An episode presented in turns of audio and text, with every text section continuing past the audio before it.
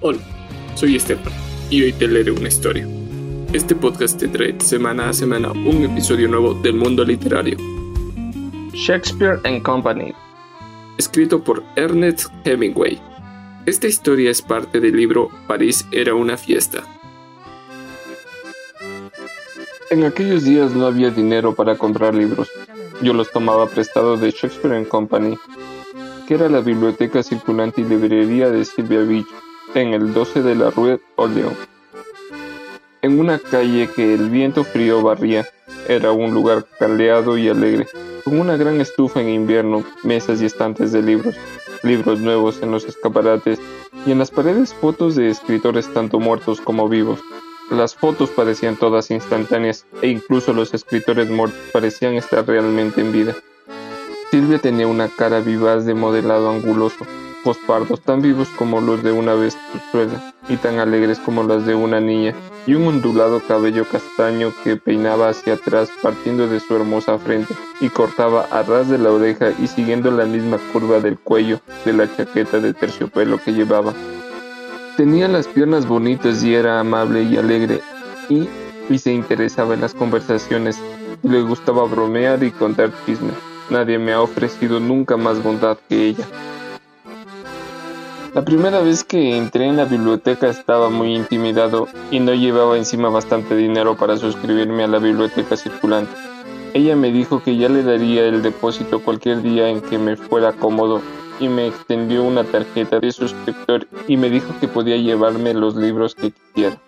No había razón para que ella confiara en mí. No me conocía y la dirección que le di en el 74 de la Rue Cardinal Lemoyne no era como para inspirar optimismo, pero Silvia estuvo encantadora, sonriente y cordial.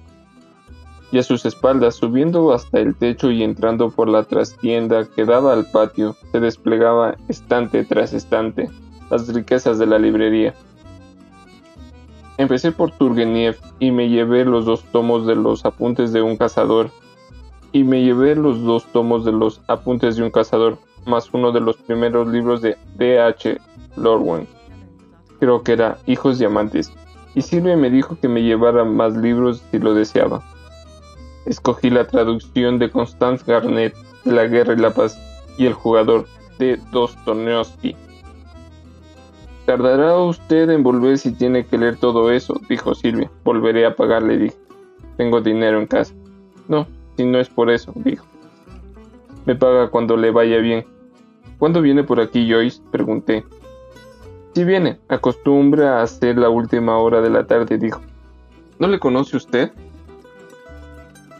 De vista en Michaud, cuando comía con su familia, dije. Pero no le he visto bien porque no se debe mirar a la gente cuando come. Y además Michaud es caro. ¿Come usted en casa? Ahora sí, la mayoría de las veces, dije. Tenemos una buena cocinera.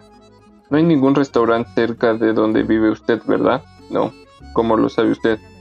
Verbaut vivía por allí, dijo. Le gustaba mucho el barrio salvo por eso. Para encontrar un restaurante bueno y barato hay que ir más allá del panteón.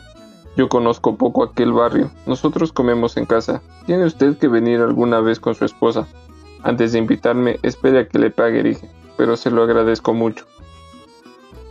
No lea con prisa, dijo. En el piso de la Rue Cardinal Limoint Tenía dos habitaciones sin agua caliente y sin más dispositivos higiénicos que un recipiente con antiséptico, que de todos modos no era molesto para una persona acostumbrada a las letrinas de los patios de Michigan.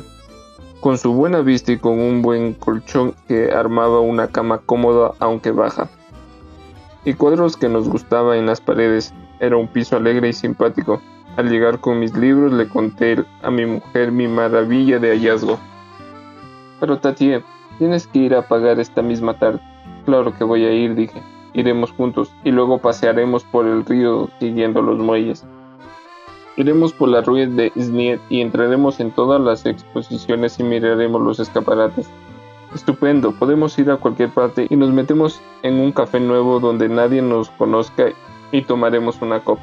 Podemos tomar dos copas, entonces también podemos cenar en alguna parte. Eso no, no olvides que hay que pagar en la librería. Bueno, volveremos y cenaremos aquí, tendremos una buena cena y para beber compremos vino de Benium. de ese en la cooperativa de enfrente que marca el precio en, en el escaparate. Y luego leeremos un rato y nos iremos a la cama y haremos el amor. Y yo te querré siempre a ti y tú siempre a mí. Siempre, y a nadie más. Seremos felices toda la tarde y toda la noche. Y ahora vamos a almorzar.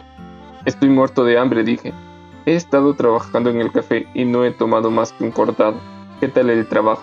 Me parece que bien. Veremos qué hay para cenar